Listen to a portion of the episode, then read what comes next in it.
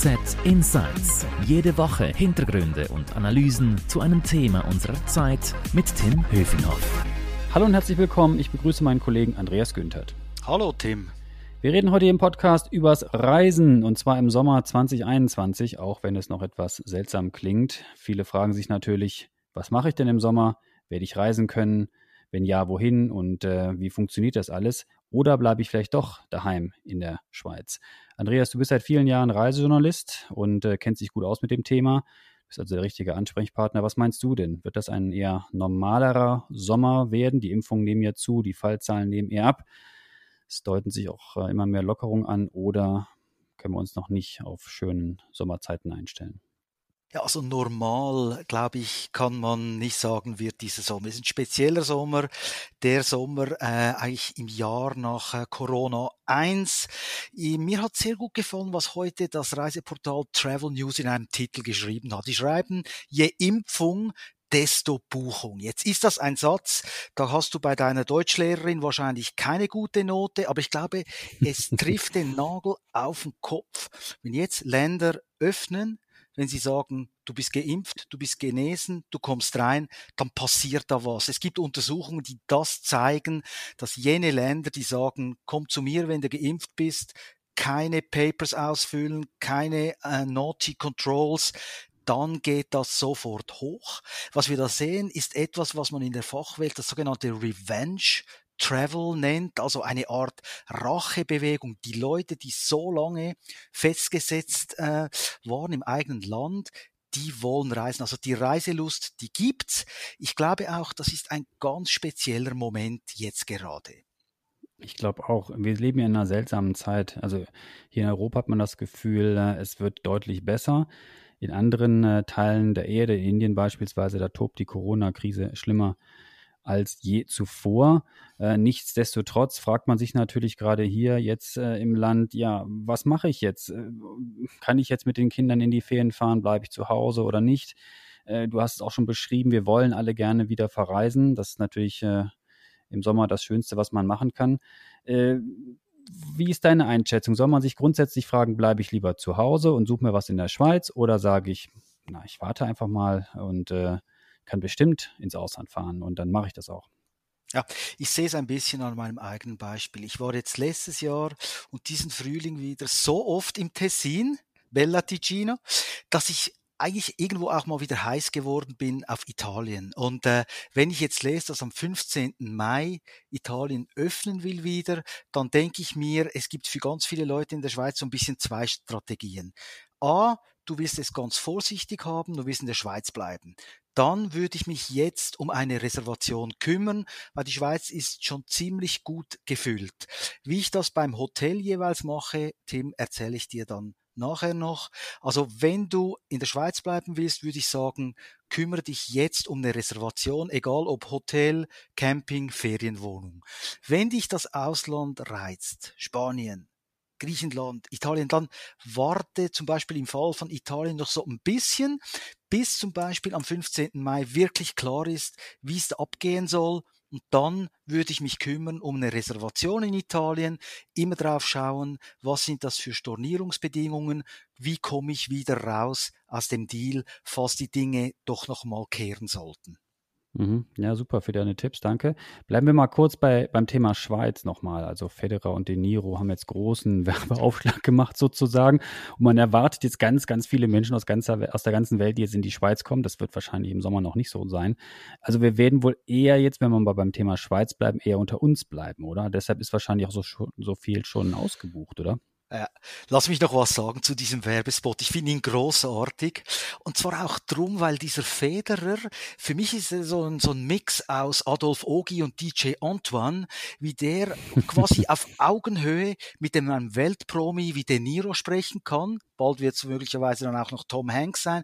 Ich finde es großartig. Und weißt du, bei der Werbung ist ja immer so, die Hälfte von dem Werbegeld ist aus dem Fenster geschmissen. Du weißt nur leider nie, welche Hälfte es ist. Also ich denke nicht, dass die Leute, die De Niro mögen, gleich morgen schon in die Schweiz strömen. Aber im Moment läuft so eine Art, Profis sagen dem, the Battle of Attention.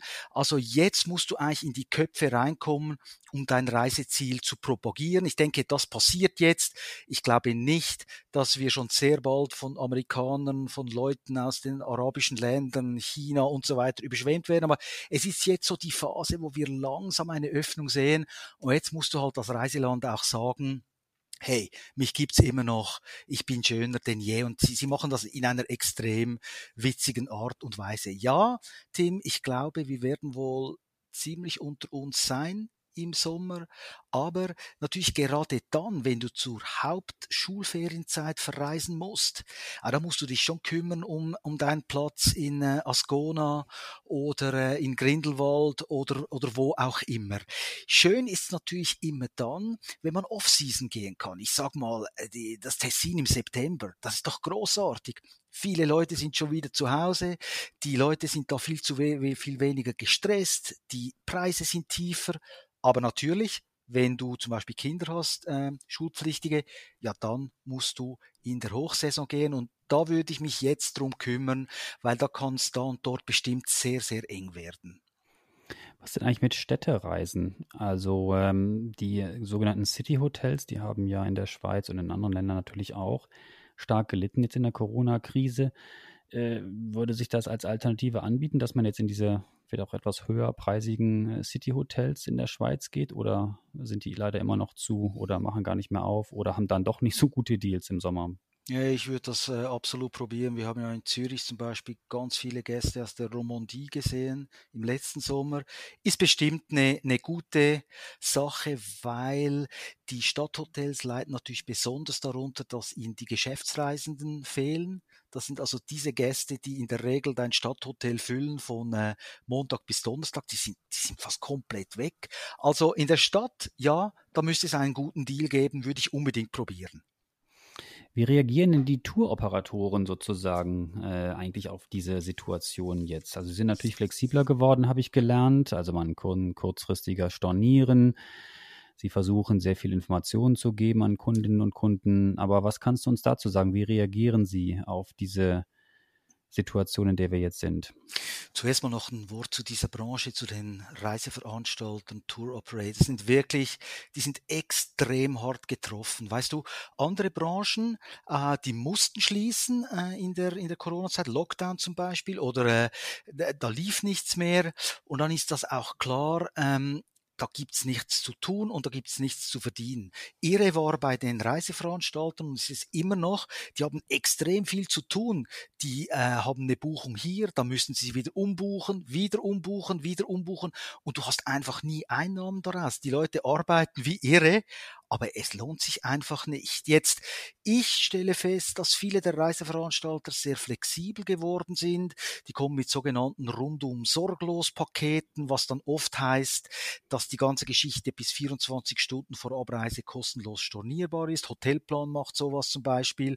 Und äh, ich glaube schon, die sind sehr viel agiler geworden, mussten das auch bleibt aber weiterhin ein super schwieriges Geschäft, weil Oft ähm, verkaufst du eine Reise und am Tag darauf kommt dein Land schon wieder auf eine Liste. Es ist, es ist ein Business, was du fast nicht planen kannst. Aber mein Eindruck ist, ja, die sind agiler geworden, die gehen auf die Kundenbedürfnisse ein, müssen sie auch. Und bei den Airlines wahrscheinlich ein ähnliches Bild, oder? Also, Airlines, da kennst du dich besser als Tim. Was läuft da in deiner Welt? Ja, also ich glaube, die Airlines haben ähnliche Schwierigkeiten. Wir sehen das ja. Also viele Flüge finden einfach gar nicht statt. Viele Länder sind einfach noch geschlossen. Ähm, jetzt erleben wir, dass der größte Anbieter hier im Land, die Swiss, natürlich die Flotte reduziert. Wahrscheinlich werden äh, viele hundert Mitarbeiterinnen und Mitarbeiter leider ihren, ihren Job verlieren. Und das, äh, ja, das merken wir als Kundinnen und Kunden natürlich auch. Also ich hatte kürzlich einen äh, Flug nach äh, Venedig gebucht, den ich jetzt schon mehrfach umbuchen musste und äh, ja, mal sehen, wie das dann im Sommer, ob das da überhaupt nicht, ob das überhaupt möglich ist. Äh, den Flug, den ich hätte antreten können, der wäre dann über Frankfurt gegangen. Und ich meine, das ist natürlich dann nicht besonders schön für, für Reisende, wenn sie erstmal von Zürich nach Frankfurt fliegen ah, müssen, um dann wieder nach Zürich. Also und mit der, mit der, mit der Maske und mit Tests und Nicht-Test und Quarantäneregel etc., ähm, PCR-Test äh, am Flughafen hin und her. Das ist natürlich ein Reiseerlebnis, was nicht so gut ist. Und ich glaube, das wird uns leider sicherlich noch eine Weile erhalten bleiben, auch wenn wir alle sicherlich gerne wieder weit wegfliegen möchten. Ja, wenn du weit wegfliegen sagst, also wenn ich an Sommer denke, ich bin jetzt gar nicht so heiß auf Bali, Hawaii und die Seychellen. Ich bin schon total happy, wenn ich irgendwo beim Griechen sitzen kann oder wenn ich in Spanien unten bin oder meinetwegen in Italien. Mir reicht das. Ich möchte jetzt eigentlich gar nicht sieben oder acht Stunden im Flugzeug drin sitzen, aber ich meine, da hat jeder seine eigenen Vorlieben, selbstverständlich. Äh, oder man bleibt natürlich auch in der Schweiz, ist klar. Du bist ja auch so ein bisschen Spanien-Experte, habe ich gehört. Was kannst du uns dazu sagen? Und du hast vorhin noch gesagt, du hast noch einen coolen Tipp für die Hotelbuchung. Den will ich natürlich auch noch hören. Also in der Schweiz mache ich es eigentlich immer so. Ich möchte hin an einen Ort X und ich werde mir das zunächst einmal im, äh, im Web anschauen. Auf einer Buchungsplattform wie Booking.com zum Beispiel. Werde nachher das Hotel, was ich gefunden habe, noch auf Trivago vergleichen preislich und dann, das finde ich total wichtig, rufe ich immer ins Hotel an weil sehr oft können sie dir da im Hotel noch einen besseren Deal geben. Ich spreche nicht so sehr davon, dass das Zimmer, was ich auf Booking.com gesehen habe, dass ich das zehn Prozent günstiger kriege, sondern oft ist nicht das ganze Inventar auf der Buchungsplattform. Es kann zum Beispiel sein, dass ein Hotelier ein anderes Zimmer hat, was noch ein bisschen größer, bisschen schöner gelegen ist und du kriegst das vielleicht zum gleichen Preis wie das normale Zimmer oder du kriegst noch ein Goodie dazu. Also gerade bei Buchungen in der Schweiz, ich rufe immer an ins Hotel und fast immer lohnt sich das. Das wäre so das, was ich empfehle, so eine Art dreistufiges ähm, Prozedere, dass du also mal auf deiner Lieblingsplattform gucken gehst, dass du das auf einem Trivago vergleichst und dass du dann das Haus auch noch anrufst und fragst, habt ihr noch was Schöneres? Habt ihr noch was Besseres? Gibt es etwas, das klappt, das klappt nicht immer gleich gut, aber das klappt manchmal und ich denke, es ist einen Versuch wert. In der Schweiz auf jeden Fall. Ich mache es oft auch im grenznahen Ausland. Grenznahes Ausland, Deutschland, Schwa Österreich äh, öffnet eventuell auch, aber da ist natürlich auch noch vieles unklar. Wir wissen nicht, ob man jetzt äh, geimpft sein muss, ob man an den äh, deutschen Badestrand darf oder ja, in die ja. österreichischen Berge oder nicht. Also da müssen wir einfach noch warten, wie die Regelungen ausfallen, oder? Absolut. Es ist deshalb habe ich am Anfang gesagt, es ist ein extrem spezieller Moment, weil ich denke, Mitte Mai sollte einiges klarer werden. Und mit den Impfkampagnen, wie sie jetzt laufen, würde ich jetzt mal vorsichtig sagen, dass wenn es da und dort grünes Licht gibt Mitte Mai, würde ich jetzt mal nicht damit rechnen, dass es zehn Tage später schon wieder alles anders ist. Aber vorsichtig, vorsichtig, oder? Du weißt nie, was noch alles passiert. Aber ich hätte jetzt mal gesagt, wenn wir Mitte Mai ein Minimum an Klarheit haben, denke ich, sollte das so gelten für den Sommer. Du hörst es mir schon an. Bitte, äh, ich kann keine Garantie geben, aber das ist so mein Eindruck im Moment. Ja, Weil, weißt du, es, höre, ja. 21 ist schon ein bisschen ein anderes Jahr als 20. Wenn ich zurückdenke vor einem Jahr, wir haben so viel weniger gewusst. Wir waren in vielen Dingen ahnungslos. Äh, und ich denke, jetzt äh, haben wir ein Jahr lang diese Geschichte erlebt. Vielleicht, hoffentlich, kann man es jetzt ein bisschen besser einschätzen und dann per Mitte Mai wissen, wo das etwa lang geht. Aber dann gilt wahrscheinlich wieder, je Impfung, desto Buchung. Ich denke, wenn es Klarheit gibt, musst du relativ schnell sein, wenn du sagst, Katholika ist mein Ding, Mallorca ist mein Ding, Zakynthos ist mein Ding und so weiter. Mhm. Äh, Thema Spanien noch, da bist du ja auch gut oft und oft unterwegs. Hast du da noch ein paar gute Tipps? Ehrlich gesagt, ich war schon etwa zwei Jahre nicht mehr in Spanien. Ich habe jetzt kürzlich etwas gemacht. Ich habe das fast verlernt. Ich habe einen, Buch, einen Flug gebucht nach Spanien im Oktober.